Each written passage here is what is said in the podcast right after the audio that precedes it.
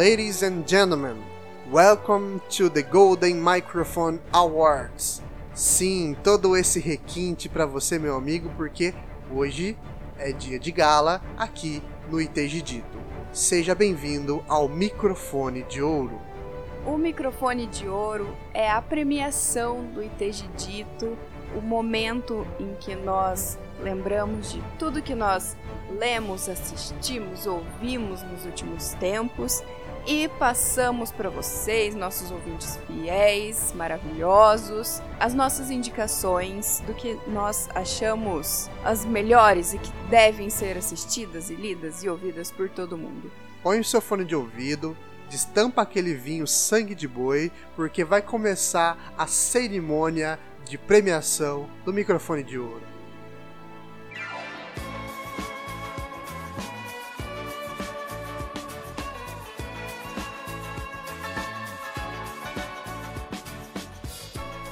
Para começar essa bela premiação, vamos ouvir a primeira indicação do dia com você, Dona Helen. Hoje eu trouxe duas indicações, na verdade, porque eu sou ansiosona. Eu tava aqui pensando, né, refletindo sobre o que eu queria falar, porque eu gosto de falar sobre temática. E aí, pensando em toda essa situação de racismo que a gente tem conseguido trazer para discussão novamente, o que é racismo, como ele se propaga, é, como enfrentar o racismo, enfim. É, eu escolhi dois filmes, são filmes bem famosos, então acho que muita gente já deve ou ter ouvido falar ou já deve ter assistido. Mas aí ver se se já ouviu falar, mas não assistiu, então é um incentivo a mais para assistir. E se já assistiu, a gente vê se fez a mesma interpretação aqui e abre um diálogo. E Enfim. até pega para assistir de novo, né? O que me interessou nesses dois filmes na verdade, eu acho que existe uma possibilidade de discussão sobre a figura do Branco Salvador no filme, Sim, né? Que é uma figura assim, que é quando o branco querendo participar desse, dessa luta antirracista, é, ele toma de novo o protagonismo da luta para ele, Entendi. né? Tipo, ele se coloca no lugar de pessoa que tá salvando, no lugar de pessoa que tá sendo o principal. E esses dois filmes me chamaram a atenção por causa disso. Porque a temática deles principal é essa? Não exatamente, mas porque eu acho que abrem espaço para essa interpretação. E é uma coisa que eu me coloco, né, também como algo, alguém que deve se conscientizar para evitar esse tipo de situação. E eu acho que nada melhor do que a arte para nos ajudar a nos conscientizar, né, além das leituras científicas e tudo mais. O primeiro filme que eu gostaria de indicar é um filme que ficou muito famoso na época que foi lançado, em 2017, concorreu ao Oscar, que é o Get Out, que aqui no Brasil recebeu o nome de Corra. E basicamente esse filme conta a história de um casal, um homem negro e uma mulher branca, um casal feliz, um casal que se dá muito bem e tudo mais. E aí um dia eles vão passar o final de semana na casa da família dessa mulher branca. E aí lá, esse homem negro, ele começa a perceber uns comportamentos meio esquisitos, assim, de todo mundo da casa. Do pai, dela, do, da mãe, dos empregados da casa. Do irmão, que é muito louco, né? Do irmão, que é muito louco. Os empregados, inclusive, que são negros. É uma situação bastante esquisita. E aí, ele vai percebendo, vai percebendo, até que chega em um, momento que é, tem uma festa e aí já pessoas de bastante idade, né, mais velhas, começam a se interessar demais pela figura dele. Começam a fazer um monte de pergunta pessoal, se ele acha que é bom ser negro e tudo esse tipo de coisa. E ele começa a ficar incomodado com isso. Até que ele encontra uma outra pessoa negra nessa festa também, que ele tem a leve impressão de conhecer. E ele vai tentar falar com essa pessoa e ele percebe que essa pessoa é a mais esquisita de todas tem alguma coisa, uma situação ali com ela, ele tenta tirar uma foto. E enfim, é, eu não vou mais me alongar no que acontece na história depois daqui, e o final dela é bem surpreendente, na verdade. Mas eu tava dando uma revisadinha aqui na internet e eu vi que o diretor, que é o. Não esqueci o nome dele agora. Então eu vou colocar na descrição do episódio. Mas é Jordan Peele. Jordan Peele, eu acho. É, ele fala que o filme, muita gente fez essa, essa interpretação de relação entre pessoa branca e pessoa negra, é, relacionamentos entre pessoas é, brancas e pessoas negras e tudo mais. E ele coloca, o, o próprio diretor, ele coloca a questão do. Como a principal questão do filme, na verdade, é a escravidão. Não exatamente o relacionamento. E aí o que é muito interessante também é que o diretor ele tinha muito medo do filme não. não. digamos assim, o filme não pegar. Uhum. Por quê? Ele tinha medo das pessoas brancas não quererem assistir por se, se verem como. É, se verem como vilãs. E aí, por isso que eu falo do Branco Salvador. Porque mesmo quando o Branco, ele tem que... Ele tem que... O, o diretor do filme, ele tinha medo de que o filme não desse certo. Porque ele tinha medo de que os brancos não gostariam de se ver como vilões. Porque o branco, ele sempre tem que ser o bonzinho. Uhum. Né? Ele sempre tem que ser o protagonista da história, aquele que ajuda, aquele que tem uma consciência de classe maravilhosa. Ele não consegue o, o ego é, é, ferido demais para se reconhecer como alguém que, que pratica o mal. Ele também tinha medo dos negros se sentirem desconfortáveis de assistir esse filme com uma pessoa branca ali do lado. Esse filme que é um filme tanto de tensão, suspense e tudo mais. Mas aconteceu que na época em que o filme foi lançado, existiu uma situação ali nos Estados Unidos de muito tiroteio envolvendo, muita morte envolvendo pessoas negras, né? Como está acontecendo agora com, como aconteceu agora a partir da situação do, do, do assassinato do George Floyd. Então, uma situação semelhante aconteceu mais ou menos na época do lançamento do filme. E aí o diretor decidiu é, não alterar o final do filme, na verdade ele pensou em finais alternativos, mas ele decidiu lançar do jeito que estava mesmo e como uma crítica mesmo para as pessoas encararem a realidade. O filme ele tem um, um tom de suspense, mas ele. E eu falo que é, é, de terror, porque ele é um filme de terror, mas não é um terror aterrorizante. É um terror psicológico, né? É um terror psicológico, porque eu morro de filme, eu morro de medo de filme de terror e eu consegui assistir tranquilo e tal. Mas é um terror psicológico e eu acho que o tom é, é às vezes satírico e às vezes de terror, justamente para conduzir quem tá vendo para essa essa iminência de uma violência psicológica. Você se sente na pele do cara, né? Você se Você sente, se sente desconfortável junto com ele. Sim, e é importante isso. É justamente é nesse momento que a pessoa branca, que não vive o preconceito, ela consegue identificar um pouco do que é dor, mas ela não vai sentir. Só que ela consegue perceber essa estranheza que é esse desconforto. Mas a interpretação, a interpretação que o diretor quis dar é sobre a escravidão. E isso a gente vai perceber no final do filme, né? Eu não vou falar do final aqui. Mas eu lembro de, assim, depois de dar uma lida sobre o filme, de ter percebido isso. Porque de tudo que aconteceu lá, era uma escravidão psicológica mesmo da pessoa, sabe? O corpo dela estava em tese livre, para fazer, mas o psicológico dela ficou preso. E ele faz, ele, ele mostra isso com uma metáfora muito sensacional. Pô, muito legal. É um puta filmão. É um filme maravilhoso. You know, I was, I was wondering, you know, if, if you could keep on because the force it, it's got a lot of power and it makes me feel like it, it makes me feel like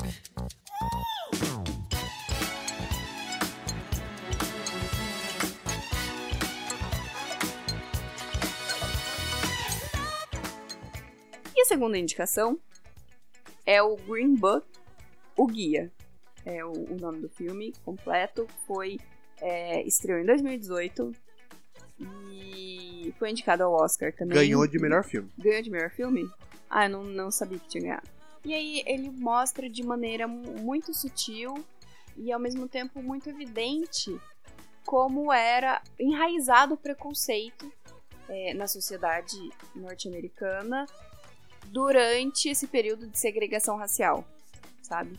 Então, conta a história de um motorista branco italiano que é contratado por um músico negro extremamente talentoso para levar esse músico negro para fazer um tour pelos estados do sul dos Estados Unidos, que eram justamente os estados é, em que existiam essas leis mais rigorosas de segregação racial.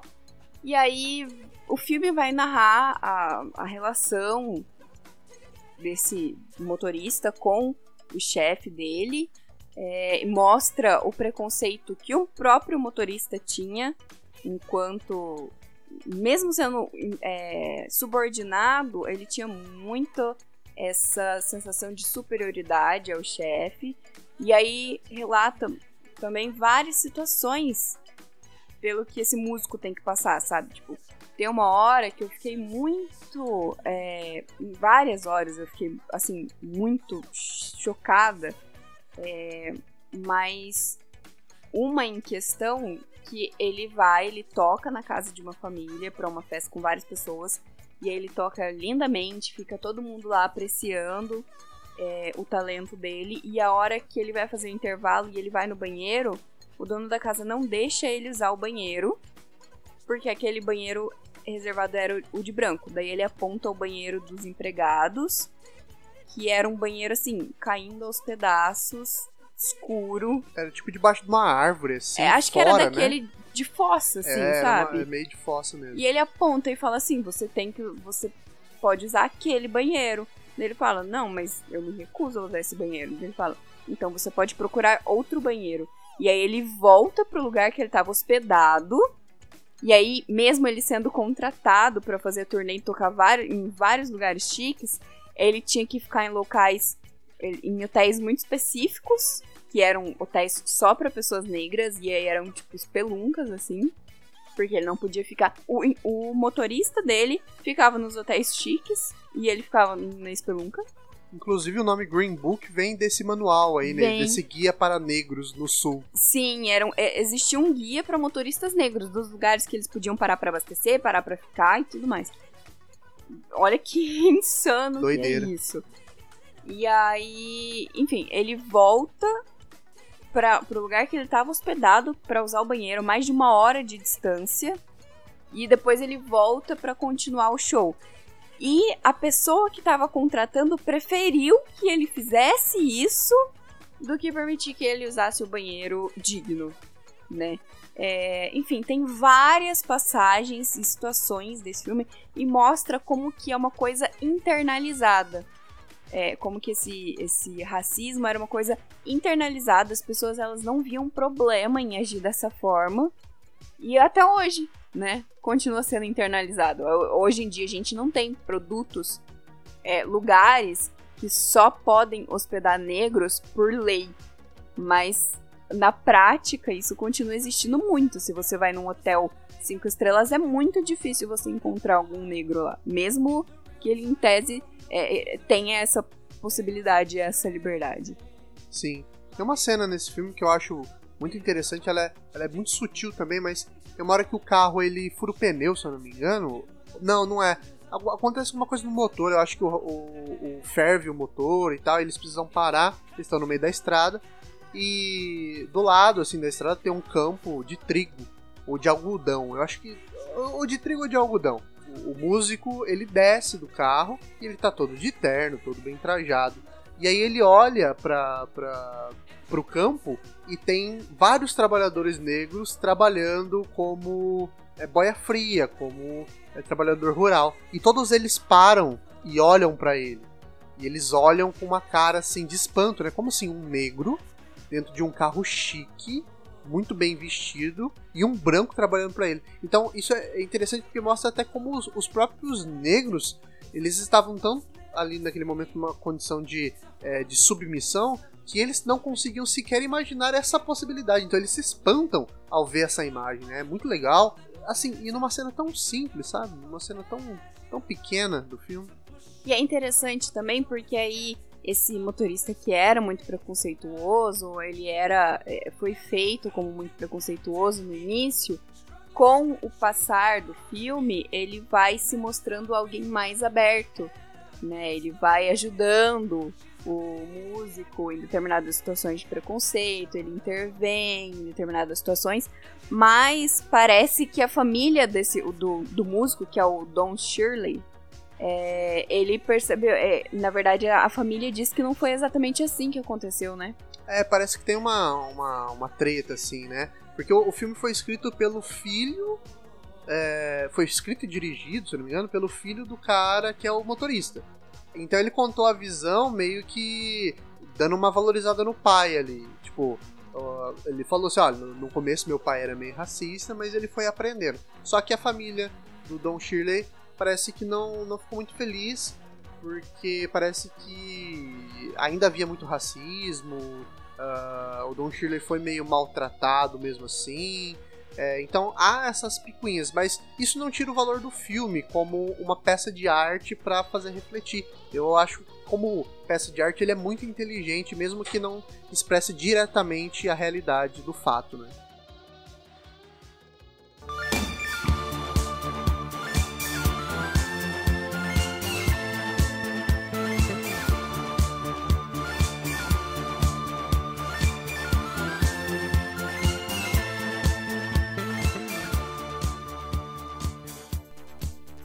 Você, Thiago, quais são as suas indicações? Bom, eu vou começar indicando um, um anime. É, se chama Neon Genesis Evangelion. Eu acho que alguém, talvez que esteja ouvindo, já ou, ou já assistiu esse anime ou já ouviu falar, porque ele é um anime mais antigo, ele é da década de 90. É, foi escrito é, pelo Hideaki Anno, que criou uma história que para mim é uma história assim, cara, que te deixa de queixo caído. Eu havia assistido Evangelion quando eu era criança. Ele passava, é, eu acho que na Band, passou na Manchete, se não me engano também, não me lembro ao certo. Mas passava nesses canais, sabe? Na Band eu tenho certeza que passou. Só que eu achei meio, meio chato na época. Por quê? Porque eu era uma criança, eu queria ver um monte de robô lutando, eu queria ver Cavaleiro do Zodíaco mandando golpe um no outro, eu queria ver lutinha. Era isso que eu, que eu queria, né? É, é, era Dragon Ball, Cavaleiro do Zodíaco e por aí vai. Viu Hakusho. Só que o Evangelion é um, é um anime que ele te engana. De início, ele parece uma, um anime sobre luta de robô gigante. Ele começa assim: você, você é levado a, a, a uma história em que existe uma, uma nova Tóquio, parece muito inclusive com o que eu falei sobre Akira. É, e é interessante ver como que esse tema de, da destruição de Tóquio é um tema bastante central nas peças de tanto do cinema quanto das animações e animes do Japão. Então, tem uma nova Tóquio, e essa nova Tóquio, ela é tá sendo constantemente atacada por anjos. Anjos são os nomes que eles dão para alguns seres que parecem seres extraterrestres que vêm atacar essa, essa cidade. Essa nova Tóquio, ela tem uma estrutura inclusive para se defender desses anjos. Ela tem uma espécie de bunker gigante na cidade inteira. Então, na hora que esses é, inimigos chegam, uh, todos os prédios descem para o subsolo, então a cidade vira uma arena de batalha, basicamente. E aí sobem os Evangelions, que são robôs gigantes comandados por crianças é, para lutar contra esse, esses anjos. E você deve estar se perguntando assim: nossa, anjo, evangelho, parece que já tem alguns símbolos religiosos aí, né? Isso faz muito parte de toda a história, tem muito mais coisa eu não vou ficar falando, mas uh, os evangelhos são chamados de Eva. Então tem toda essa relação. Depois você vai encontrar toda uma discussão sobre o Adão. Então é muito interessante, tem toda essa temática é, de simbolismo, simbolismo religioso que ele vai sendo inserido para você devagarzinho, devagarzinho, devagarzinho. Então você começa assistindo nos primeiros episódios ali um desenho de lutinha de robô gigante e de repente você está sendo colocado dentro de uma mitologia gigantesca que está falando sobre é, sobre traumas psicológicos porque é, esses Evas eles são comandados por crianças E essas. Aí você se pergunta, por que são crianças? E é interessantíssimo que para você pilotar esse Eva, você é, é, você é colocado dentro de um líquido que parece um líquido amniótico. E aí, é, esse robô gigante, ele é conectado a um, a, um, a um cabo de força chamado cordão umbilical. É muito interessante, cara, porque por meio de, de, de, coisas pequenininhas, símbolos pequenos, ele vai te colocando uma reflexão sobre o tanto que nós é, ainda estamos dentro do útero da nossa mãe, o quanto que nós ainda queremos romper com o cordão umbilical, mas não rompemos e estamos sempre tentando romper. Ele começa a trabalhar nessas crianças problemas psicológicos. O Shinji, que é o personagem principal, ele é um, um, personagem assim. Eu acho que ele é o personagem mais odiado de todos os desenhos japoneses, mas ao mesmo tempo ele é odiado porque ele é o personagem que mais reflete os problemas de todo mundo, assim. Ele é um, um indivíduo indeciso, ele não sabe o que quer, ele foi abandonado pelo pai, só que o pai dele chama ele para pilotar o, o Eva, o, o Evangelho, porque o pai dele trabalha para essa empresa que constrói esses robôs. De repente, mais para frente, você descobre que aquilo não são robôs. De repente, você descobre que é, tem o um porquê certas crianças pilotarem aqueles robôs e não outros. É, e eu não vou contar aqui, é claro, porque aí seria chato.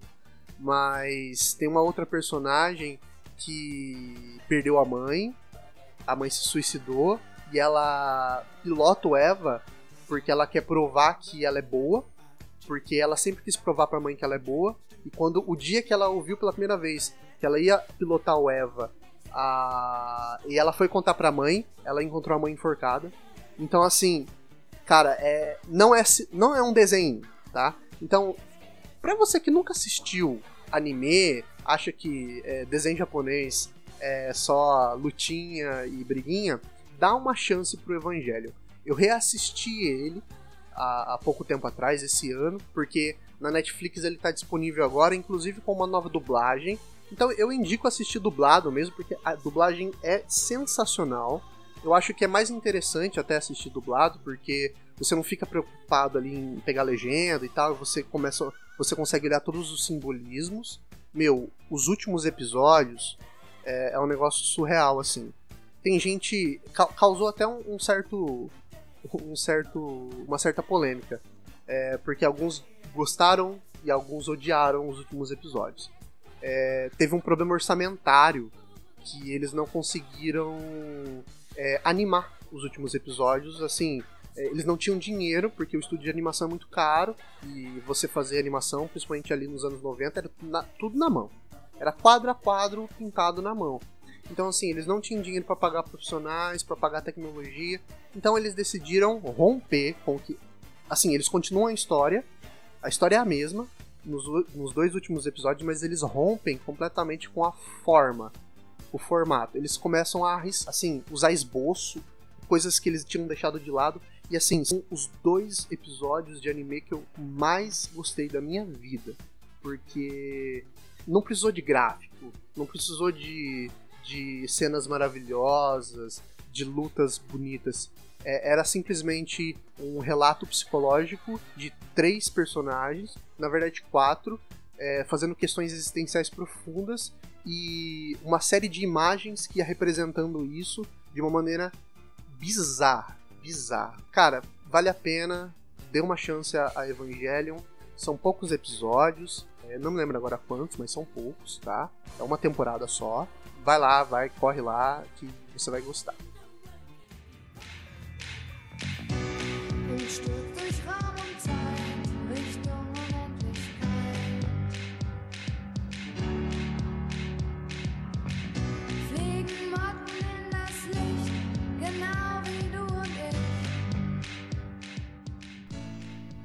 E a minha segunda dica é. Já que tá chegando perto da, do início da terceira temporada de Dark, eu vou indicar Dark.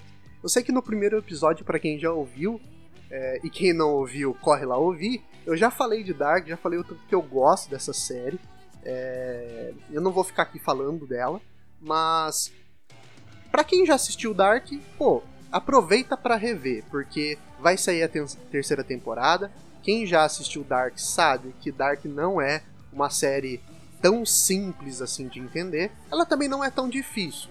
Não é uma coisa de outro mundo. Mas é uma série que você precisa estar tá em dia ali. Para começar a terceira temporada, você vai precisar estar tá meio em dia, porque a gente acaba esquecendo um monte de coisa, né? Ah, eu mesmo não lembrava e precisei rever ah, as duas primeiras temporadas. Estão lá na Netflix, vale muito a pena. E eu tô no hype pra terceira temporada. Eu vi o trailer, tenho ideias muito loucas ali no trailer, imagens muito loucas que eu não sei como é que eles vão explicar. Mas o Baran Boodar, que é o, o criador da série, ele para mim ele, ele, fez uma série muito redondinha. É, ela já estava com o final escrito e assim, só pra, pra deixar registrado até, Dark sempre foi uma história sobre o livre-arbítrio, sobre a liberdade. Envolve viagem no tempo, envolve um monte de coisa. Mas sempre foi sobre liberdade. Até quando, até quando nós somos livres, até é, qual o limite das nossas próprias ações. Eu diria que, mais do que isso, inclusive, uh, Dark fala da liberdade não só num sentido filosófico, uh, abstrato. Dark fala da liberdade também com relação à família é, a, a, questão das famílias está muito presente. Até quando a gente repete os mesmos erros dos nossos pais, até quando a gente repete os mesmos comportamentos, até quando a gente é só uma projeção dos nossos pais, sabe? Então, em que medida nós somos livres se nós somos só projeções dos nossos pais? É, e em que medida os nossos pais não se veem na gente também? É, é uma espécie de espelho, sabe? De repetição.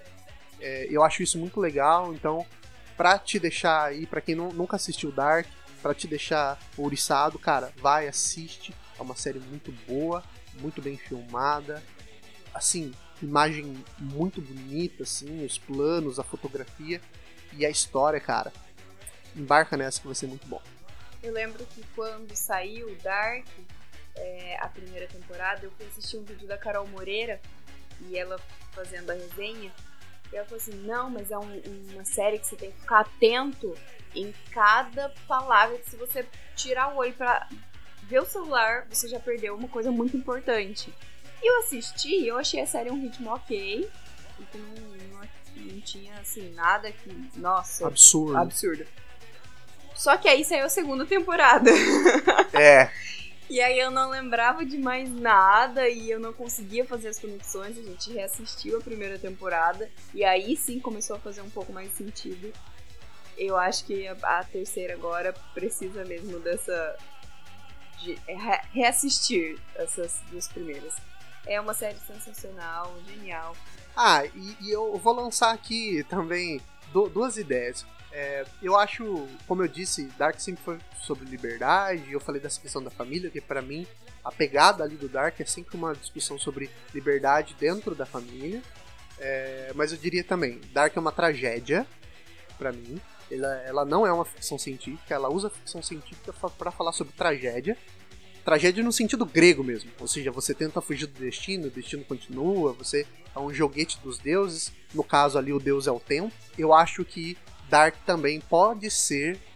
Aqui é uma, uma, uma, uma aposta minha. Dark pode ser um Romeu e Julieta. Será? Pode ser.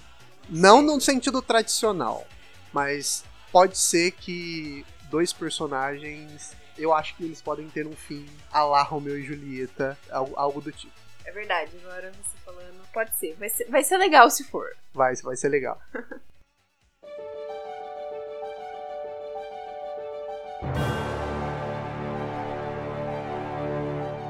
Bom, gente, e eu espero que vocês confiram aí as indicações nossas e conta pra gente o que, que a gente pode assistir de legal, porque às vezes a gente também fica sem saber o que assistir, o que ler, o que ouvir de música também. Manda pra gente lá no Instagram, né? Sim, a gente tá aqui pra compartilhar, né? Então, como compartilhamos com vocês o que gostamos, gostaríamos que vocês também compartilhem conosco o que vocês gostam, suas ideias, é isso aí, galera. Muito obrigado pela audiência de vocês, por ouvirem mais esse episódio, por dar essa força. Gente conta muito com a força de vocês sempre. E até o próximo episódio bônus. na última quinta-feira do próximo mês. Valeu, pessoal. Tchau, tchau.